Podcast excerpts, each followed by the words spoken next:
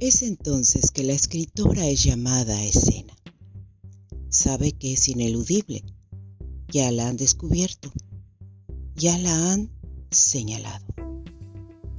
Todos los personajes han decidido que llegó el momento de hablar en primera persona.